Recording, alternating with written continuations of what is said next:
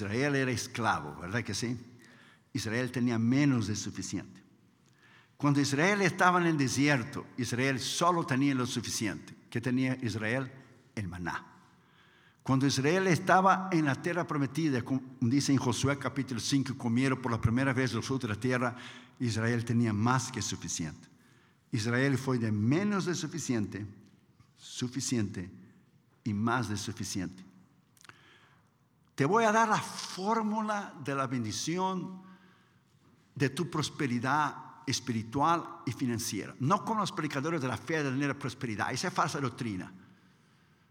Usted es prosperado cuando usted es íntegro en tus diezmos y ofrendas y sostenga a los misioneros. Ponga esa palabra en su corazón. Si tú cuidas de lo que Dios ama, si tú cuidas de lo que Dios aprecia, si tú cuidas de la obra de Dios, Dios cuidará de usted. Ahora, si usted cierra su mano a la obra de Dios, si usted cierra su mano y no es fiel en tus diezmos y ofrendas, y cuanto más usted segura y cierra sus manos, más Dios le va a asegurar y no va a liberar la bendición a usted.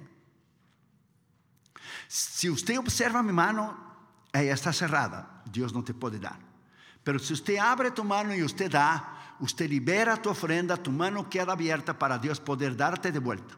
Pero si su mano está cerrada, Dios no le puede dar. Es cuando usted libera lo que Dios ha puesto en sus manos, usted deja su mano abierta para Dios darle la vuelta. Entonces usted entra en un ciclo de la provisión sobrenatural de Dios, de la siembra y la cosecha, la cosecha y la siembra, da y se os dará, usted da y Dios te da, usted da y Dios te da, tú das y Dios te da, usted da y Dios te da, constantemente para usted ser bendecido.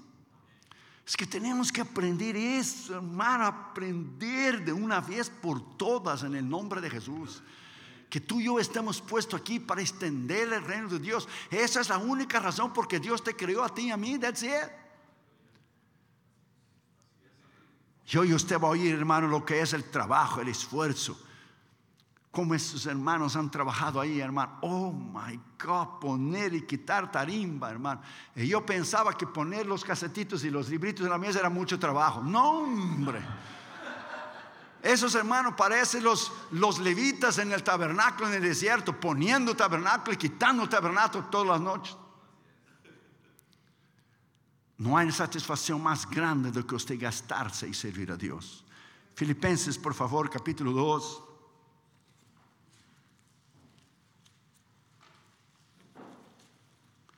Versículo 16. Asiros de la palabra de vida, decía Pablo para que en el día de Cristo yo pueda gloriarme, decía Pablo, que no he corrido en vano, ni he trabajado en vano. O sea, trabajo. Usted ha trabajado esos días. Yo no puedo quedarme en la casa solo en oración y ayuno pidiendo a Dios que necesite un millón de dólares para pagar por las cruzadas o mantener a los misioneros. Yo tengo que salir a trabajar. That's it. Yo tengo que poner la mesita del changarro porque Dios bendice el trabajo de tus manos. Ahora mira lo que dice Colosenses 1.29. Mira lo que dice ahí, Colosenses 1.29.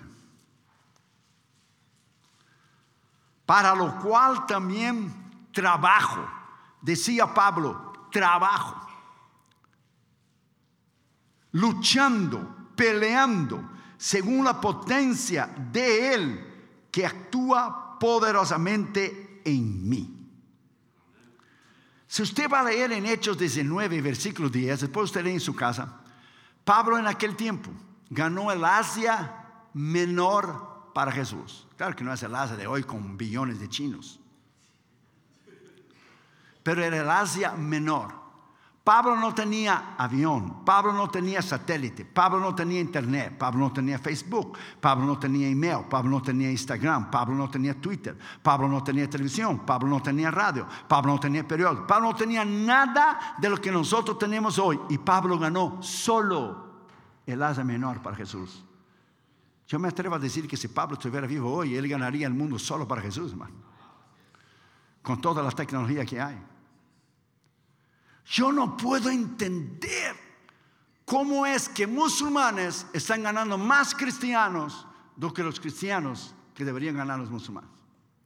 Yo no puedo entender que el mayor negocio que hay en Inglaterra, porque estuvimos ahí, el mayor negocio ahora es los musulmanes comprando los templos de las iglesias en Inglaterra que no tienen más miembros. Iglesia que los viejos murieron y los jóvenes están en el mundo y como ellos tienen dinero del petróleo, ellos están convirtiendo iglesias en mezquitas. Es el mayor negocio. El evangelio en Europa is dead. Está muerto. De tal manera, hermano, que en Suiza, usted va a ministrar en Suiza, el pastor tiene una campanita en el pulto. Cuando la gente se duerme, él toma la campanita, tlin, tlin, para despertar a la gente. Debería poner el tren ese que pasara ahí, hermano, para despertar a la gente. hermano, eh, eh, yo encuentro cosas, encuentro cosas absurdas alrededor del mundo, hermano. Fuimos al Canadá la semana pasada, la otra semana, a predicar en Vancouver, a una ciudad cerca que se llama Surrey los hindúes son los dueños de esta ciudad. Ellos tienen las gasolineras, ellos tienen las tiendas de comida, ellos tienen las tiendas de ropa, ellos mandan. El pastor fue a pedir permiso para predicar en un parque, un viernes por la noche. ¿Sabe lo que era el City Council? El consejo de la ciudad le dijo al pastor, no damos el permiso para cristianos porque el nombre de Jesús ofende a los demás. Eso es lo que el diablo quiere traer aquí. Prepárate, hermano, porque lo que viene aquí es tremendo. Nuestros derechos han sido cortados cada día. Y yo creo que Dios va a usar a Junior como abogado. Es tremendamente el día de mañana delante de la Suprema Corte para defender nuestros derechos, porque si Dios no nos libra, vamos a terminar en la cárcel. Escuche lo que te estoy diciendo.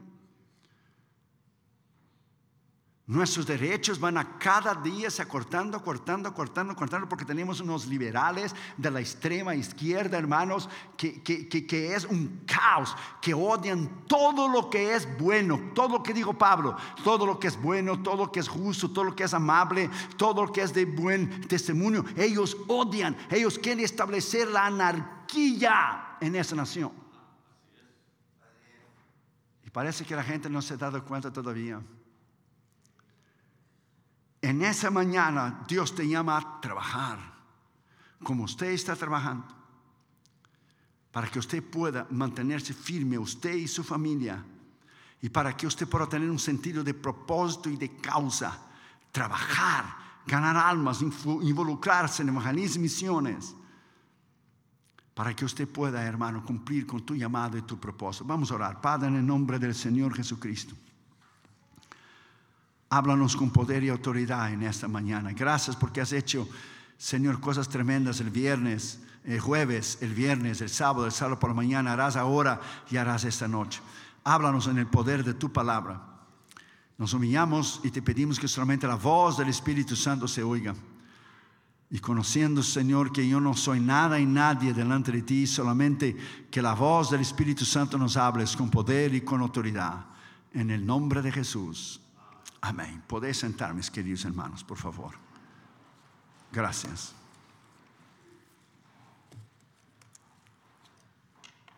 Una sabia esposa de un pastor le dijo a él antes de él predicar, cuando vayas a predicar, párate derechito para que todos te vean.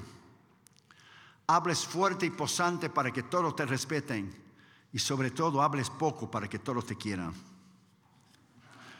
Es lo que yo pretendo ser. Usted ya escuchó de un gran misionero llamado Carl Friedrich Gustav. No, ¿verdad? Usted va a oír. El primer misionero luterano a China y murió a los 48 años de edad en Hong Kong, destrozado de desilusión. Fue ya por los años 1800. Pero el ministerio que fundó enviaría más tarde el gran misionero Hudson Taylor, quien abriría el interior de China al Evangelio. Los escritos de Guslav influenciaron a un médico británico llamado David Livingstone, que fue el pionero de los misioneros en África y uno de los misioneros más grandes de la historia.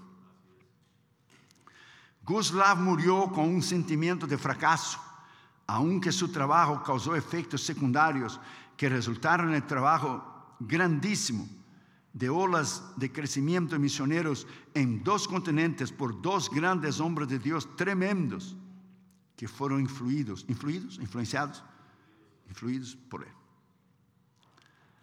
Algunas veces nosotros pensamos que el trabajo que estamos haciendo es poco.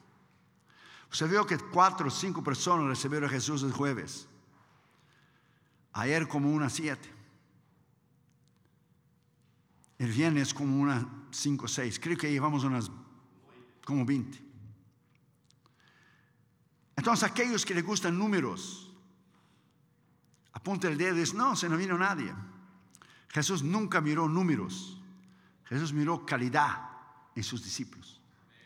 En el apogeo de su ministerio, en Lucas 14, cuando las multitudes se agolpaban para oírlo, él dice la Biblia, y volteándose a las multitudes dijo, volteándose, estaba caminando delante, entonces volteándose, porque él estaba de espalda, dijo, si tú vas a venir a mí, niégate a ti mismo y sígame.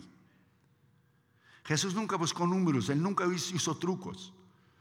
Cuando las multitudes le querían hacer rey, él dijo bien claro, si tú no comes de mi carne y bebes de mi sangre, que no sabemos lo que es la Santa Cena, no eres digno de mí. Oh, las palabras son muy duras, lo que tú dices. La mayoría de la gente ya te ha dejado. Jesús dijo, that's no problem. Pedro vino a él dijo, pero la mayoría de la gente te ha abandonado. Jesús lo miró y le dijo, ¿tú quieres ir también? Yo pongo otro en tu lugar. Tú, tú, eres, tú no eres indispensable, tú eres dispensable. Pero para dónde yo voy si tú tienes palabras de vida eterna? Ah, ok, yo tengo, no tú. Entonces la gente que está acostumbrada a ver los canales de televisión solo shows y, payasadas y, conciertos y entretenimiento. Mira lo que estamos haciendo aquí hoy y dice 20 personas, eso no es nada por todo el esfuerzo, pero 20 personas libradas del infierno comparado a la ignorancia y la payasada que esa gente hace, no, no tiene comparación. Porque librar 20 gente del infierno, eso es tremendo. Recuerde que cada persona tiene su familia. Cada persona tiene sus hijos y tiene su familia. Esa es una semilla que germina. Guslav murió desiludido. Porque a veces no vemos los resultados visibles de las promesas de Dios al instante. Pero recuerde que el bambú, cuando usted lo planta, lleva siete años para germinar la semilla debajo de la tierra. Siete. Mientras los otros árboles ya crecen, están dando fruto, el bambú está ahí abajo. Pero cuando él surge, él sube a 25 metros de distancia y es la vara más poderosa que puede ver. Pero él llevó siete años germinando. Dios no está en las cosas rápidas y fáciles, hermanos. Dios no está en el crecimiento inmediato de la numerología que a los pastores les encanta tener la iglesia grande. Otro día, otro día estaba en una iglesia enorme, enorme, enorme, mega church. El propio pastor de la iglesia se volteó a mí en la plataforma y dijo, ¿está viendo toda esa gente ahí? Y sí, ni un 10% de ellos va a subir cuando Jesús venga. Pues yo los conozco. La mayoría de la gente que tú estás viendo allí no es fiel. No te haga impresionar por los números. no, hombre, si a mí no me impresionan los números. La realidad es que Dios mira aquel trabajo constante, despacio, diario. Cosecharemos abundantemente cuando nosotros no desistir, desistir dijo A. W. Smith, es, es el desaliento que no puede tener su poder en Dios sobre nosotros. Es el desaliento, es una fuente maligna que viene sobre nosotros cuando nosotros no miramos los resultados inmediatos. Nosotros no estamos aquí para ver resultados inmediatos. David Livingstone estaba en Londres un miércoles por la noche. Y fue a hablar de evangelismo y misiones. ¿Y sabe quién apareció en el culto miércoles por la noche con una nieve terrible? 14 señoras idosas. 14 señoras idosas, 14 viejitas, y un niño que era nieto de una de ellas. Y David Livingstone puso su mano en la cabeza y dijo, Jesús, ¿cómo yo voy a hablar de misiones, evangelismo a ese grupo de mujeres? ¿A poco yo voy a llevar a esas señoras al África? El Señor le dijo, predica de la pasión de evangelismo y misiones. Pero Señor, no discuta conmigo y el mensaje que tú trajiste, tú predique exactamente lo que iba a predicar. Visualice que tú tienes puros jóvenes delante de ti. Y pura viejitas que él tenía. Y él predicó. Y aquella noche había un niño al lado del piano y el niño que estaba al lado del piano le estaba oyendo lo que él estaba diciendo. Y mientras él predicaba, ese niño fue consumido por el poder de Dios y el dinero de las, y, el llamado de las misiones. Ese niño se llamaba Moffat. Ese niño creció, estudió, fue al África, se casó con la hija del doctor Devon Stone y tomó su lugar. ¿Qué le parece? ¿Dios sabe lo que hace o Dios no sabe lo que hace? Pablo decía bien claro, yo trabajo, trabajo según el poder de la fuerza que actúa poderosamente en mí. Yo trabajo. Y ustedes durante esos días han trabajado y nosotros hemos trabajado en las misiones de noche y de día, de noche y de día. Trabajo. Más grande es el que sirve. El que no vive para servir, no sirve para vivir. Abra tu Biblia ya en Hechos 20, 24. Te quiero enseñar algo ahí. Gracias.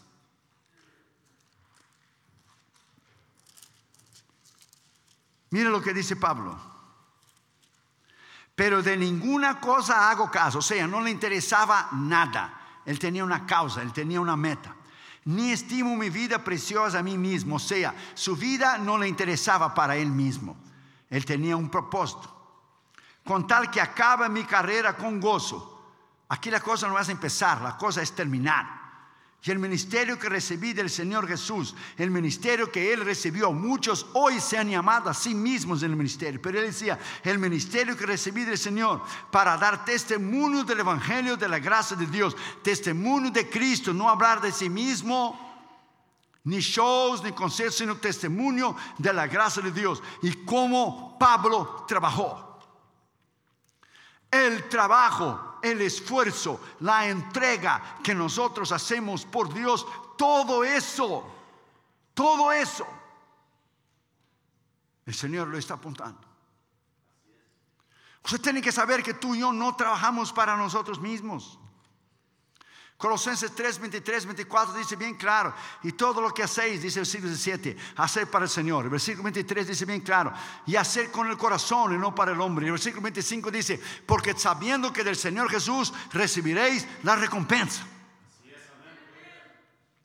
Usted no trabaja mirando quién le va a reconocer y quién no le va a reconocer. Eso no interesa. Usted trabaja con ganas, usted trabaja con entrega, usted trabaja con pasión. ¿Qué nosotros vamos a recibir? ¿Qué nosotros recibiremos a nosotros? ¿Qué ¿Cómo nosotros seremos recompensados por todo el trabajo que hacemos? Primero, recibiremos la corona incorruptible. Primero Corintios 9:25, y todo aquel que lucha, de todo se abstiene, y a ellos a la verdad para recibir una corona corruptible, pero a nosotros una incorruptible, o sea, una corona incorruptible. Nuestro misionero hermano que está en Myanmar, lo conocí en Bangkok. Es chiquito así de tamaño, hermano. Mira, usted no le da nada para él, parece un chapulín. Chiquitito. A él ya le quebrar los huesos de las manos y sus piernas siete veces, porque está en un país comunista, la isla Birmania. Le meten en la cárcel y él predica. Lo saca de la cárcel y él predica. Lo pone en la cárcel y él predica. Lo saca de la cárcel. Nosotros levantamos un instituto bíblico para él. Ese hombre pasa ríos, sube montañas, pasa campos y él pidió, algo tan sencillo, una moto. Una moto, ¿qué le llama la moto? Y él subió arriba de una montaña y habló a un, un pueblo no alcanzado de budista que durante centenas y centenas de años nunca habían oído el Señor Jesús. Se, se llama el pueblo Paliuk.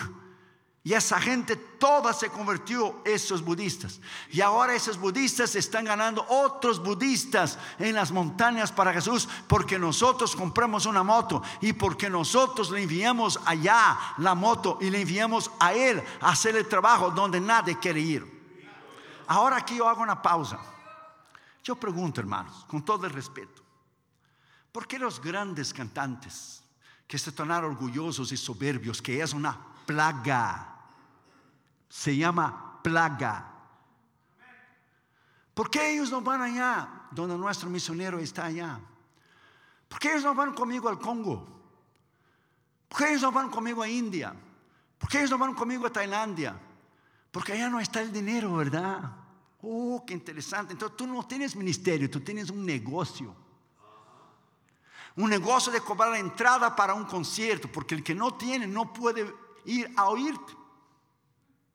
Esa palabra que yo predico, tú la puedes predicar en cualquier lugar, en cualquier terreno, en cualquier continente, en cualquier país, pero ellos no pueden ir. Y a mí me da risa porque yo de vez en cuando les invito. Quisiera tú ir conmigo a una cruzada, pero tienes que pagar tu avión, tu comida, tu hotel, no puedes llevar tu escasez, tú solo tienes que ir a dar. Oh, estoy ocupado. Todos están ocupados. Nadie quiere dar y con el perdón de la palabra, todavía hay gente idiota que le oye a esa gente. Hay gente necia, y por no decir palabras más fuerte, porque te puedo decir, pero no lo voy a decir, pero sí puedo, pero no lo voy a hacer.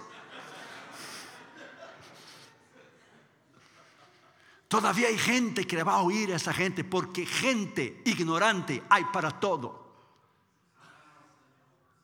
Cristianos ignorantes hay de todo tamaño, de, toda edad, gente que no tiene dos dedos de frente, lo que tiene en la cabeza es acerrín, no cerebro.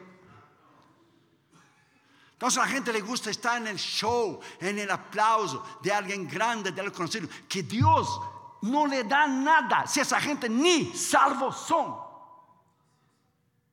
Duro, ¿verdad? No te preocupes, yo me voy mañana, mañana me arranco.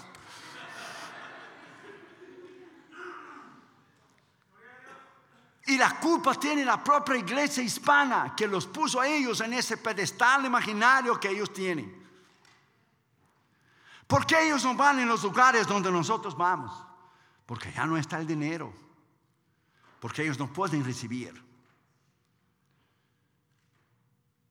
Nosotros recibiremos en primer lugar la corona incorruptible. 1 Corintios 95 todo el que lucha de todo se abstiene. Ellos la verdad para recibir una corona corruptible, pero nosotros una incorruptible.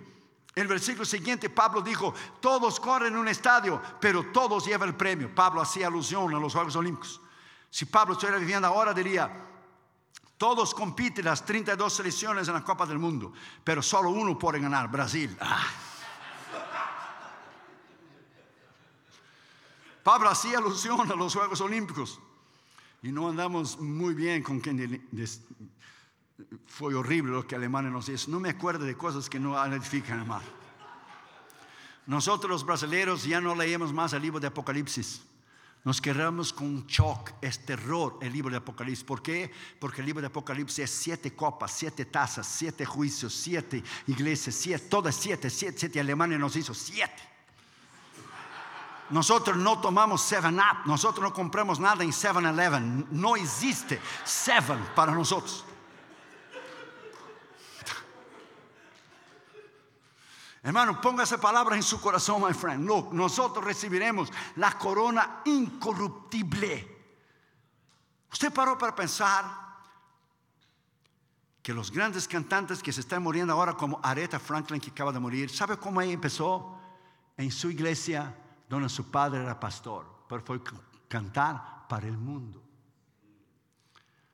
¿Cómo murió Whitney Houston? Con una sobredosis. ¿Sabe cómo empezó? En un coro de una iglesia bautista. Ellos dan su juventud para el diablo.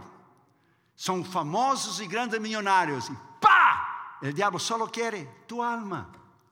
Puede hacer el funeral que quiera, puede hacer la pompa que quiera, puede venir el presidente a hablar que quiera. No me interesa. La evidencia que está aquí en la escritura es que tú negaste el nombre del Señor Jesucristo. Decir, puede hacer lo que quiera, pero donde tú estás, yo no quiero estar. Yo prefiero poner mesa y quitar mesa.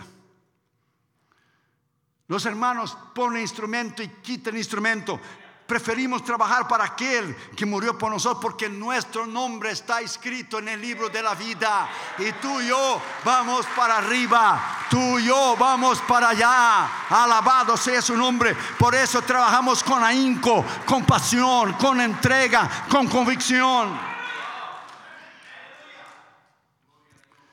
Segundo, recibiremos la corona de justicia. Segundo Timoteo 4:8. Por lo demás me está guardada la corona de justicia, la cual me dará el Señor juez justo. En aquel día, no solo a mí, pero todo aquel que ama la venida de Cristo. Mira nosotros, hermanos, mira. Tenemos una misionera, fíjese bien, solo Dios por hacer eso. Coreana, que es misionera en África. Imagínate tú.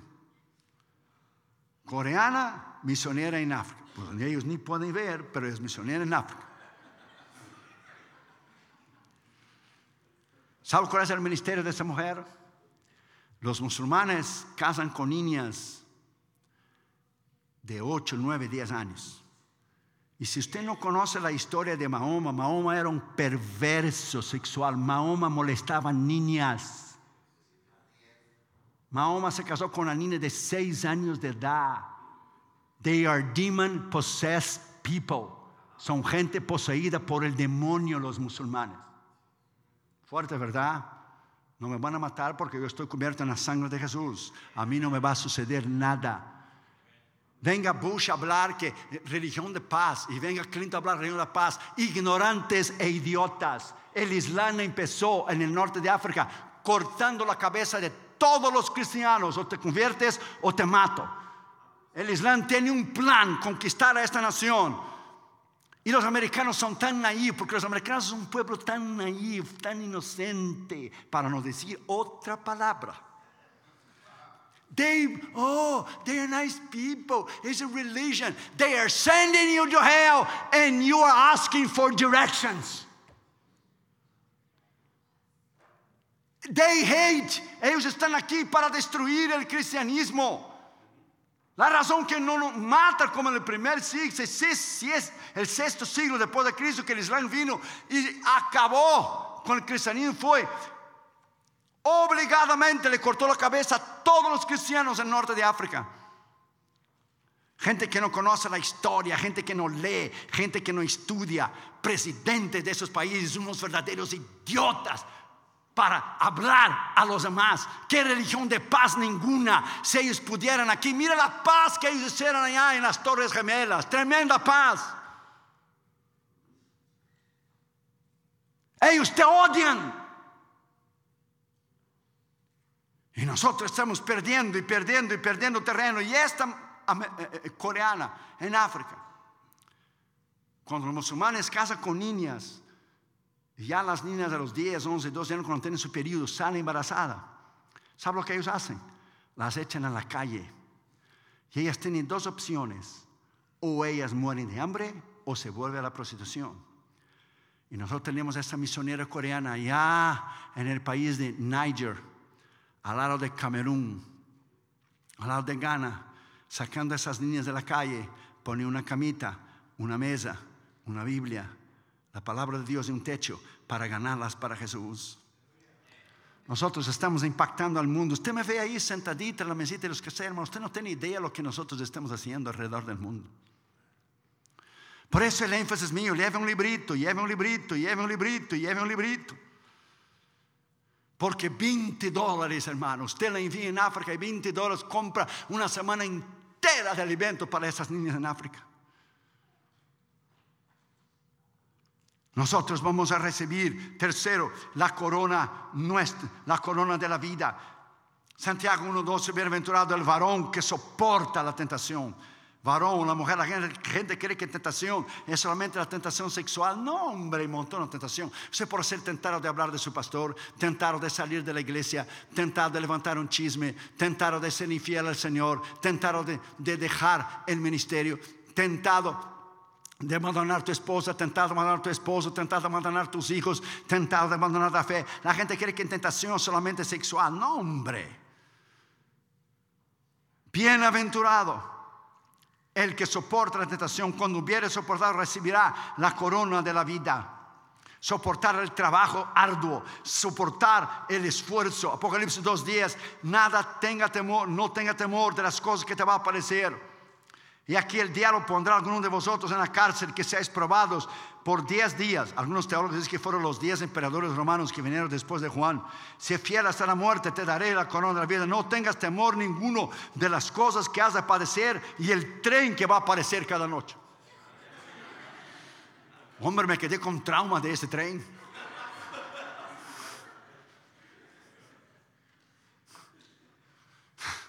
Hermano, look. Cuando mi brazo entumió y mi pierna entumió en el 2014, Joshua, yo y, Joshua, perdón, fuimos a Bangkok a predicar. 22 horas con el avión, 14 hasta Japón, 3 espera y más 8. Usted pasa Filipinas, Indonesia, Vietnam, Cambodia, Laos, usted da Bangladesh, da la vuelta alrededor del mundo, usted llega a Tailandia. Bien cerquita, ¿verdad? Es como ir de aquí a Los Ángeles. Y yo fui con mi brazo entumido y mi pierna entumida. Nadie supo que yo fui enfermo. Nadie. Solo Joshua y yo.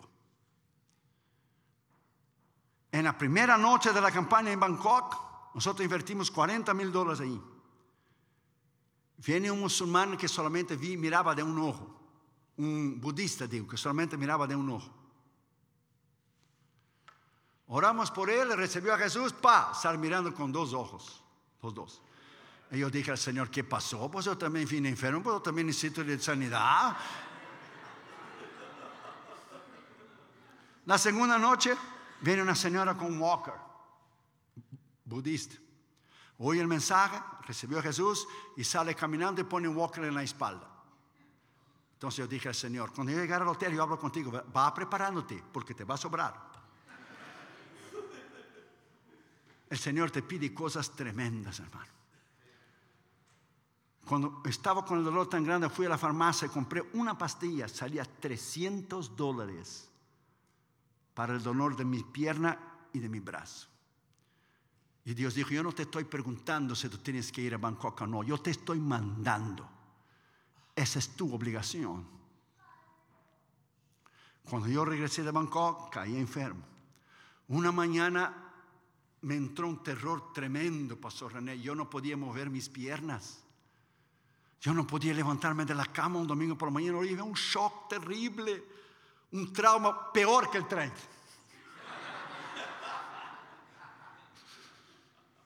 Damaris pensó que yo estaba jugando. Yo decía, Damaris, yo no puedo salir de la cama. Ah, Josué, come on. Los muchachos están ahí, vamos a desayunar. Te estoy, me, ya, me llevaron a mí de emergencia al hospital presbiteriano en Whittier. Porque lo primero que hace el médico es, lo primero que hace el diablo, tú tienes cáncer. Es lo primero. Porque el miedo desestabiliza a la persona, el miedo paraliza a la persona. El miedo te causa horror, usted queda... Y el médico mandó a llamar a un oncologista, que los especializa en cáncer. No, hombre, dame se enojó. ¿Usted ya vio una cubana enojada? No, yo la he visto muchas veces.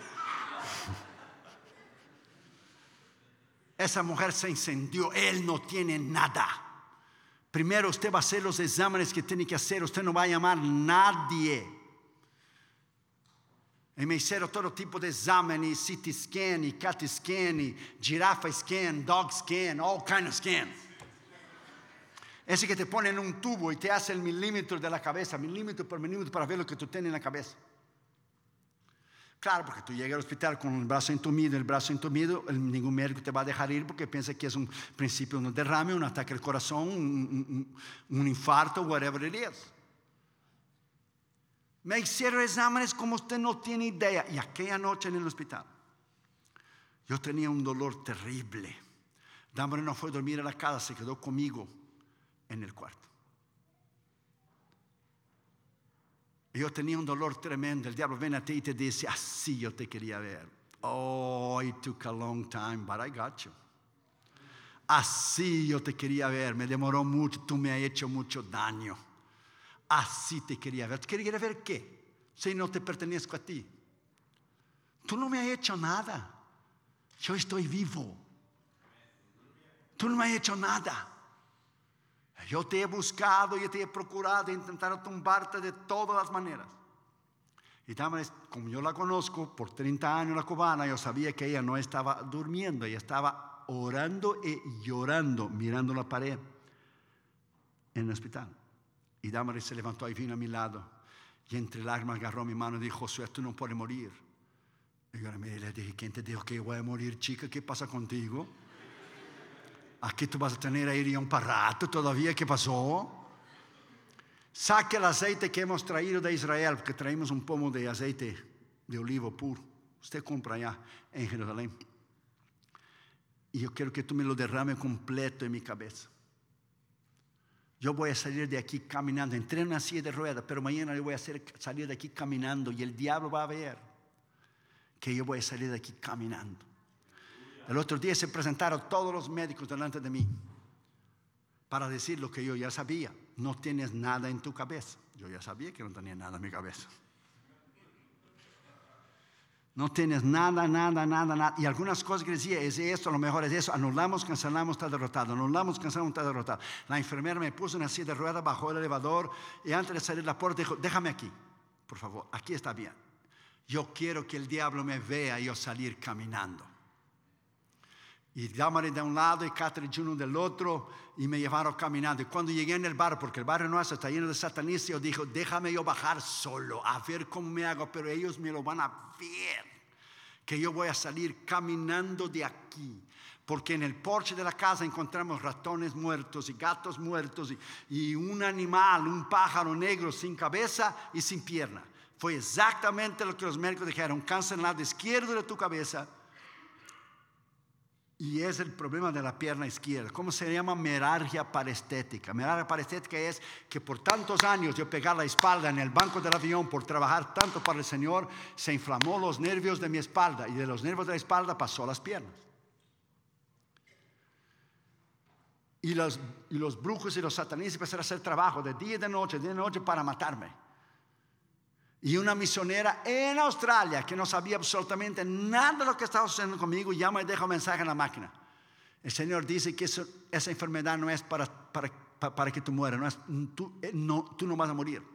El diablo quiere dejarte paralizado del lado izquierdo de tu cuerpo, en una silla, en una silla de ruedas. Quiere dejarte allí, parar con tus misioneros, el Instituto Bíblico, tus cruzadas es mentira, es un ataque satánico, es un ataque de brujería, de satanismo del más alto grado. Y yo recibí, hermano, mira, me para los pelos, una carta de un satanista de San Francisco. Usted sabe que la base de ellos está en San Francisco. Un hombre que estaba en el noveno grado del satanismo. sabemos quién tú eres, sabemos quién nos te hace. Hemos puesto tu nombre en el medio del pentagrama, que el Señor te reprenda, las seis puntas del pentagrama con una vela cada una y te vamos a matar. No, que va a matar qué. Yo le fui allá, cambié el font en la computadora, cambié el color y lo escribí en red. The blood of Jesus rebuke you. You are defeated. Tú estás destrozado. Yo te reprendo. Que el Señor te reprenda en el nombre de Jesús. Y allá en Tailandia yo pedí, al director de nuestro ministerio en Asia, Poi Bobby, sus dos hijos, el pastor Maitei, la esposa del pastor Maitei y el misionero ese que le quebraron los huesos para, para que oraran por mí. Ellos tomaron el aceite de la unción y oraron por mí. Hombres de Dios tremendo, hermano, absolutamente tremendo. Así como pedí al pastor René que ayer orara por mí. Yo tengo enemigos que usted no tiene idea. Pero yo trabajo y yo estoy vivo yo estaré aquí hasta el día que Dios determine en el nombre de Jesús. Por venir enfermedad, por venir pruebas, por venir luchas, por venir tribulaciones, sufrimiento, dolor, ataques, amenazas, críticas, no interesa. Hasta el tren por venir.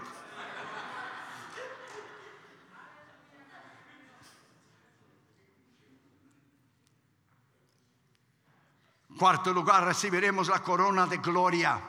1 Pedro 5, 4, cuando apareciera el príncipe con la P mayúscula de los pastores, recibiréis la corona de gloria. Tú y yo vamos a recibir esa corona tremenda. El trabajo que el pastor Eduardo está haciendo, el pastor Eric está haciendo, usted está haciendo, que es un hormiguero poniendo cosas y, y trayendo cosas. Usted está haciendo para Dios. Usted está haciendo para Él y Él ha de bendecirte prosperarte. Involúcrate en esta visión de gran almas, esa visión de misión. No pare de hacer esas campañas. No importa si hay una persona que se convierta. No pares. Tú no eres de Jalisco, no te rajes, hombre. No pares. That's it. Don't do it. Un oficial estaba trabajando en India, en la policía, se convirtió. Dios lo llamó a ser misionero en Bután. Bután hay una orden, hay una ley anticonversión, como hay en los países árabes. Usted se convierte, usted va preso.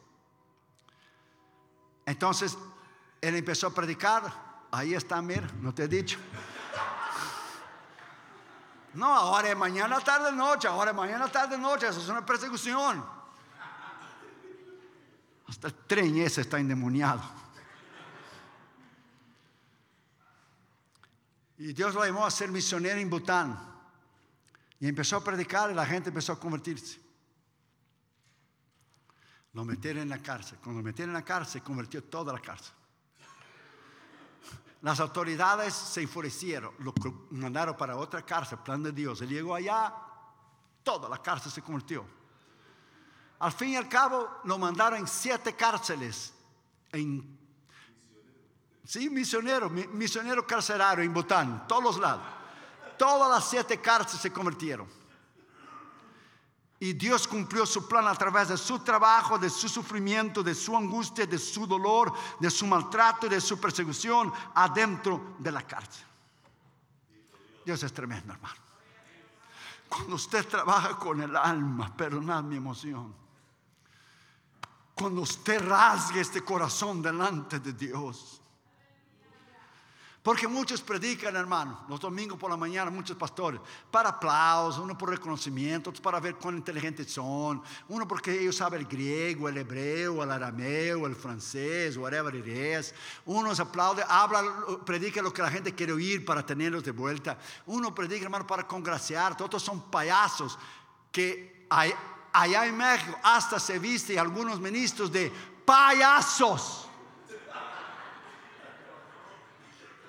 Se visten para atraer la gente. De veras. Y no es aquí eh, el hermano que está trabajando con los niños, no. Oh, es el hermano. Bienvenido, hermano. Pero yo no decía que era él, yo digo pastores. No payasitos como es pimpollín, pimpollín. No, se vestían hermanos de chapulín colorado y se vestían para atraer a la gente. ¿Sabe por qué? Porque no tienen mensaje. No tienen mensaje de vida. Son verdaderos fracasos. mejor no hablo. Mejor no digo nada. Hermanos, Luke, el Evangelio ha llegado a un punto de la historia, my friend. Que si nosotros no trabajar con el alma, no trabajar con el corazón, no trabajar con todo intento de nuestra vida, my friend, nosotros vamos a perder el cristianismo en este país. ¿Usted sabe la ley que quieren hacer los demócratas en California? California, porque va a extender por toda la nación. Pastores no pueden más predicar contra la homosexualidad y el lesbianismo, porque eso es catalogado como un fraude psicológico, porque como no son psicólogos, no pueden aconsejar, como caso de psicología, aconsejar profesionalmente a una persona. Entonces, nosotros predicamos para que se convierta. Entonces, es como una ley anticonversión. ¿Dónde quiere llegar el diablo? Prohibir la Biblia. Quiere llegar a prohibir la Biblia. Usted dirá, eso no puede pasar. Ah, ¿cómo no, hermanos? Mi hijo es abogado. Basta dos tercios del Congreso votar y declarar esta Biblia aquí inconstitucional. Basta que el far left, la izquierda, los demócratas, que son unos verdaderos hijos del demonio, pasen la ley, my friend, para aniquilar el cristianismo y aniquilar la Biblia. Y tú y mañana estamos en una cárcel. That's it. No más, no menos. ¿Usted cree que la gran constitución te protege a ti de alguna cosa? Si no nos protege la sangre de Jesús, no nos protege nadie. Si no nos protege el nombre de Jesús y el poder de Cristo, no nos protege nadie. No ponga tu fe en ningún partido, no ponga tu fe en ningún gobierno, pon tu fe en Cristo Jesús y Cristo Jesús solamente. Solo Él podrá librarnos de la persecución que vendrá el día de mañana en este país. Porque yo no puedo entender a un cristiano que es contra el aborto, contra la homosexualidad, contra el lesbianismo, un hombre o una mujer de Dios que vote demócrata. Eso es imposible. Esa persona no es cristiana. Porque usted no puede ser cristiano y votar por el diablo en el día de la votación. Y si usted lo ha hecho, I'm sorry. Es, es usted mismo que le estoy hablando. Exacto. Y le hablo hoy porque mañana me arranco, no te va a dar tiempo. Y si tengo que ir de tren, me voy de tren.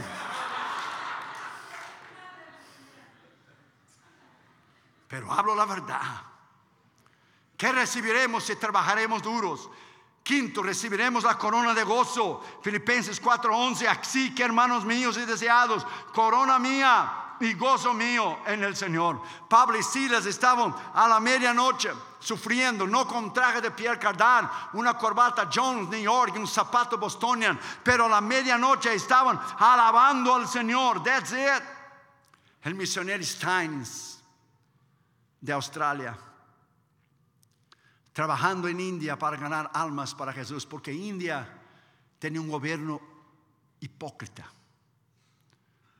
Qué bueno que ellos no estaban en español, por eso lo digo, porque si no me prohíben la entrada. Dice que son demócratas, pero es mentira. Los hindúes fanáticos matan a los cristianos, queman a los cristianos, destruyen las iglesias. Si usted no sabe, el cántico ese que cantamos hace mil años, que cantaba cuando era niño, no vuelvo atrás, no vuelvo atrás. He decidido servir a Cristo. He decidido servir a Cristo. ¿Te conoces, verdad? Claro, pues usted está contando. Usted sabe la historia de esa canción. Se convirtió un hombre hindú a Cristo. Le vinieron a la gente hindú y le dijeron, o niega a tu Jesús o vas a tener seria consecuencia. No lo hizo. Una semana después, volvieron de vuelta y dijeron, niega a tu Jesús porque tú vas a tener seria consecuencia. No lo hizo. Y en la otra semana le escribió esta canción a tanta persecución, le echaron del trabajo, le echaron piedra en su casa, le escribió, y he decidido seguir a Cristo, no vuelvo atrás, no vuelvo atrás. Cuando llegó la tercera semana le vinieron, le pusieron gasolina y le quemaron su casa, él, su esposa y sus hijos. Y ahora usted cree que es tanto trabajo nosotros poner instrumento y quitar instrumento experimenta morir quemado. Y los misioneros Tainis en India fueron a predicar en un estado que se llama Orissa. No tenía un hotel para dormir. Aquí yo tengo un hotel para dormir. Ese es lujo, hermano, ese es lujo. Fueron a dormir adentro de su jeep. Los hindúes pusieron cuerdas alrededor de las puertas del jeep.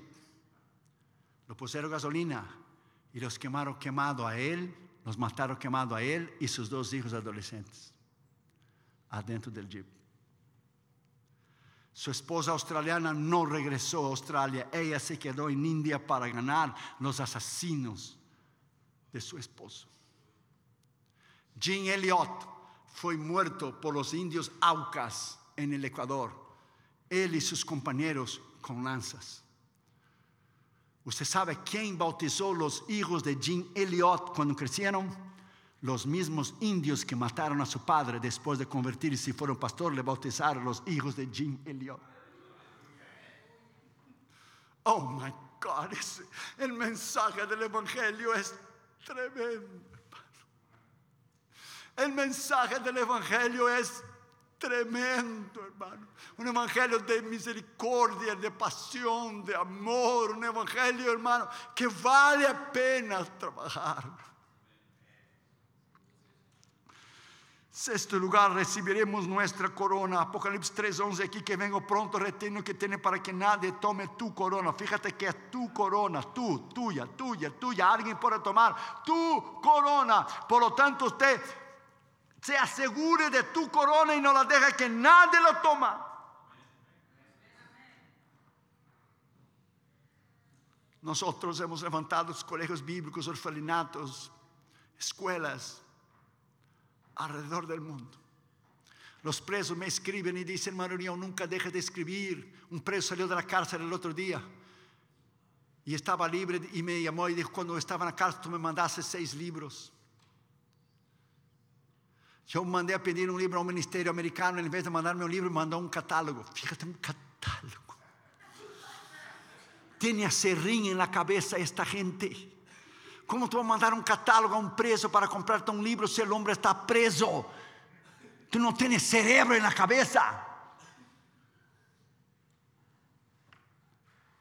Y él me agradeció y me llamó y dijo, hermano León, para darle ánimo que quizá usted se canse escribiendo sus libros. Claro que me canso, pues si yo prefiero echarme para atrás en la poltrona y, descansar y dormir en estos viajes largos. Sin embargo, cuando da el tlin, tlin, que está más 10 pies de altura, yo tengo que poner el dedo para prender la computadora, yo tengo que escribir, porque son 10 horas que yo gano para escribir y en 10 horas yo escribo un montón. Y él dijo, hermano León, detrás de las cárceles Dios está levantando pastores, pastoras, hombres de Dios que se han discipulado con sus libros. Nunca dejes de escribir.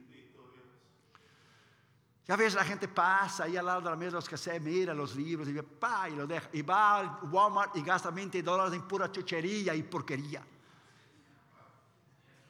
Y la gente no da el valor al trabajo, al esfuerzo, escribir, corregir, pagar miles y miles y miles de dólares para mandar a hacer un libro. ¿Cómo él testifica? Salió en julio, ya hemos donado cuatro mil dólares, cuatro mil libros al mundo entero.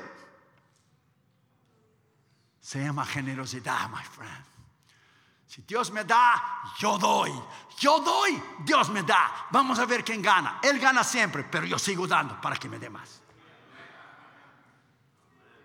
Séptimo lugar y último lugar, nosotros recibiremos las coronas y depositaremos los pies de Jesús como los siete ancianos. Apocalipsis 4:10. Y los 24 ancianos se postraban delante de él y echaban sus coronas y decía, Santo, Santo, Santo.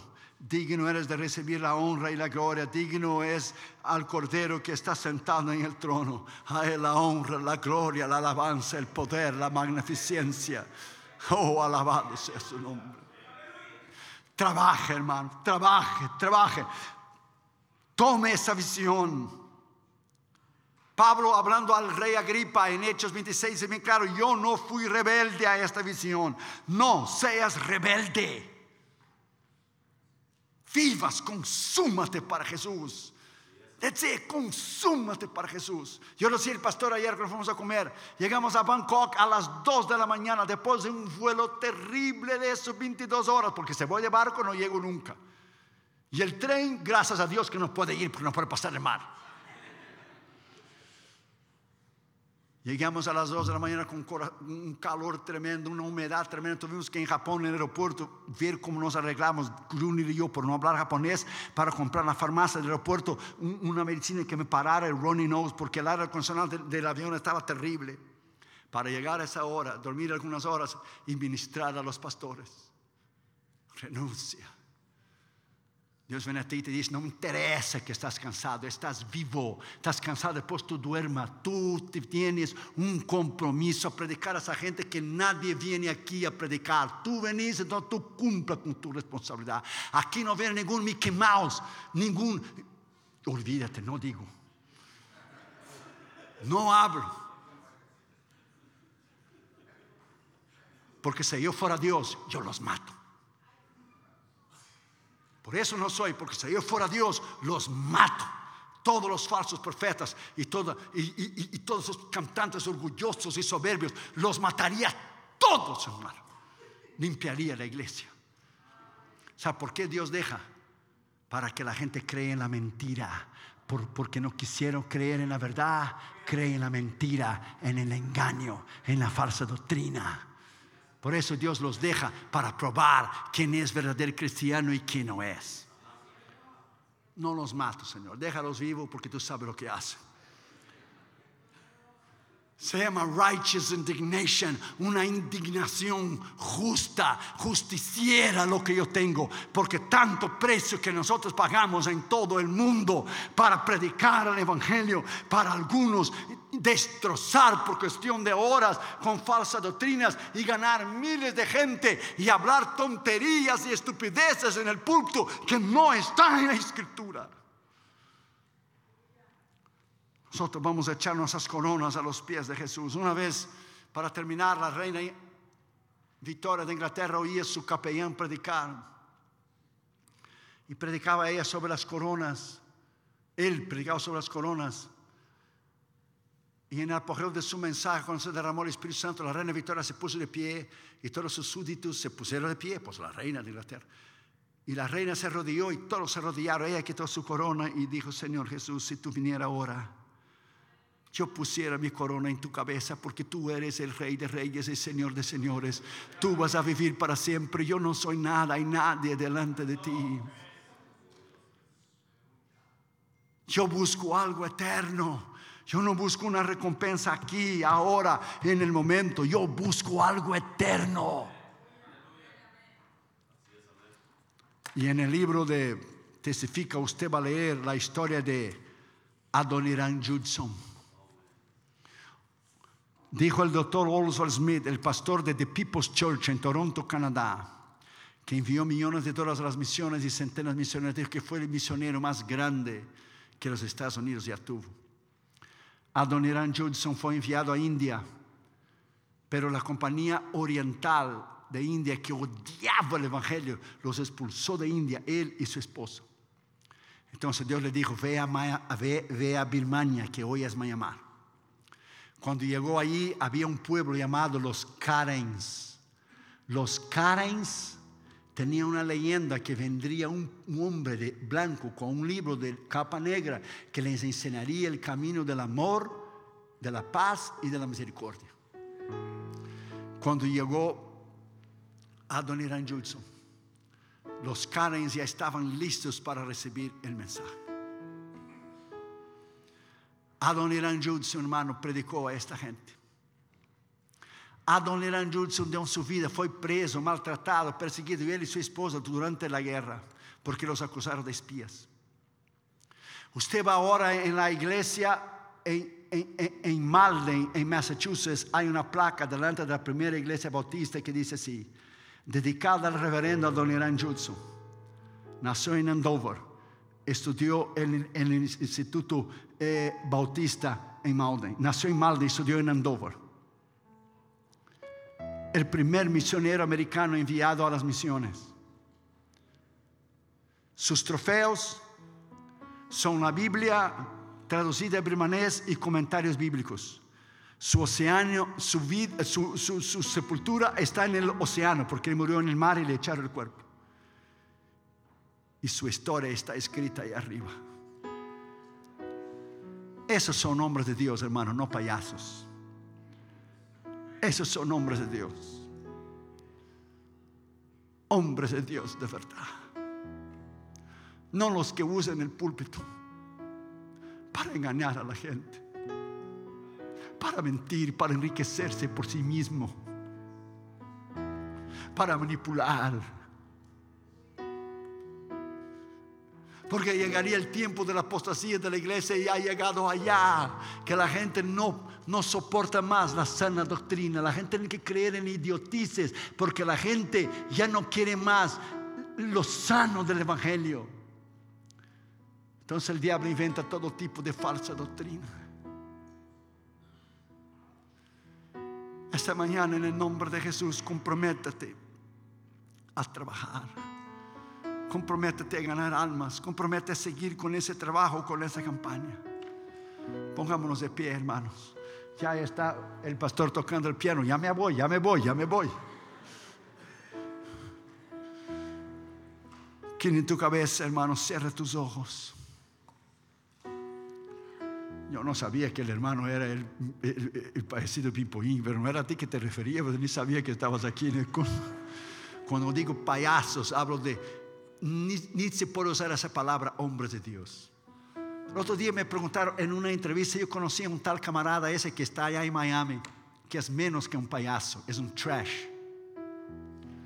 Yo le dije, yo no conozco payasos, yo solo conozco hombres de Dios que cambian el mundo para Jesús.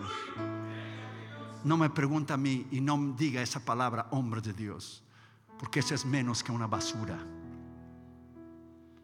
Yo solo conozco a hombres de Dios que cambian el mundo. Palabras duras, ¿verdad? Yes. Pablo hablaba más duro que yo. Pablo era tremendo. Pablo reprendió a Pedro de cara y dijo, tú eres un hipócrita. Tú cuando estás con los gentiles o come con ellos. Pero cuando vienen los judíos, te juntas con los judíos y no te mezclas más con gentiles. No es correcto lo que tú estás haciendo. Pablo era tremendo. ¿Usted cree que yo hablo duro? No. Pablo era tremendo. ¿Cuáles son los hombres de Dios, hermano León, que usted conoce? Conoce a ese tal, porque ese tal dijo, la fama es mía, aunque la gloria es de Dios. Ese, no va a permanecer, hermano. Hoy o mañana, es una cuestión de tiempo. No es que cuando, es que sí va a pasar. Todas las idiotices y estupideces y falsas doctrinas y todo lo que ha dicho le va a venir. Cuidado con ese hombre, hermano, que Dios lo mató en Bahamas. Iba por el mundo entero ordenando apóstoles en su avión privado. Oh, Dios dijo, ¿cómo no? Le cayó arriba la cosa esa, le mató a él, su esposa y sus hijos y le prendió fuego en su jet. Dios dijo, hasta hoy llegó, goodbye, no more. No juegues con Dios, hermano no juegues con Dios. Si esta mañana en el nombre de Jesús usted quiere trabajar, si hay una canción que mi, hermano y yo, cuando éramos niños chiquititos, nuestra mamá nos hizo dos trajecitos chiquititos. Y nosotros cantamos en la escuela dominicana y en el culto de las tres en nuestro barrio pobre en Brasil. Aquella canción que usted conoce, trabajad y orad en la viña en la viña del Señor. Mi deseo es orar y ocupado siempre estar en la viña del Señor. Se conoce trabajar y orar en la viña, en la viña del Señor. Mi deseo es orar y ocupado siempre estar en la viña del Señor yo era chiquito y seguro que Dios me estaba mirando y diciendo, tú quieres trabajar, prepárate porque trabajar tú vas. Es mi anhelo, es mi causa, es mi vida. Es el aire que yo respiro, es la comida que yo como. Jesús dijo, la comida que yo como, mi comida es hacer la voluntad de mi Padre que me envió. Voy a pedir al pastor que pase aquí delante, por favor, conmigo. Un otro pastor, un otro ministro que esté con nosotros. Venga ahora. hermano Chavira, venga, pase aquí. Ayúdanos a orar. Usted dirá, el hermano Rion predica duro. No, usted no me conoció cuando yo era joven, hermano.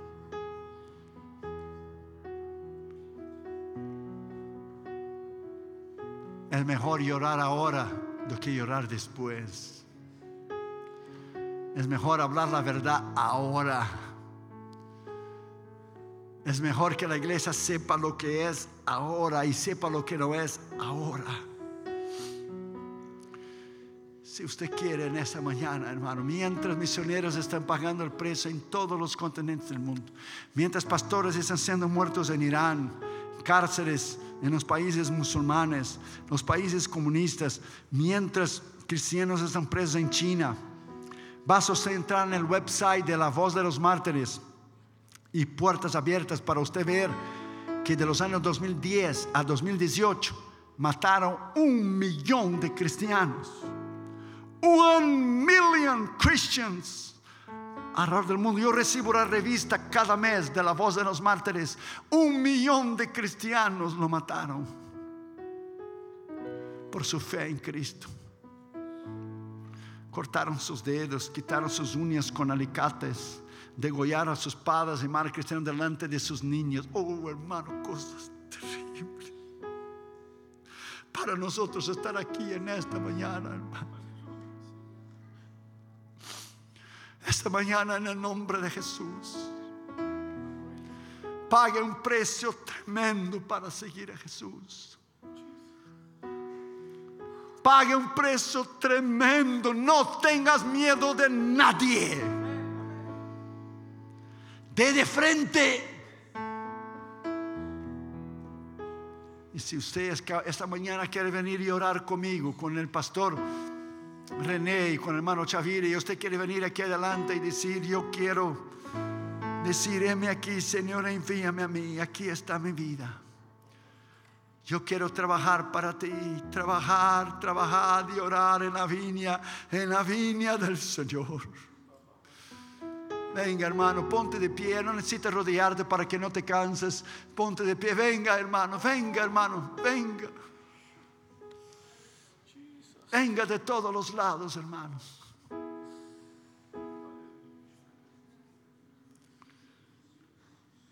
Levante tus manos, cierre tus ojos.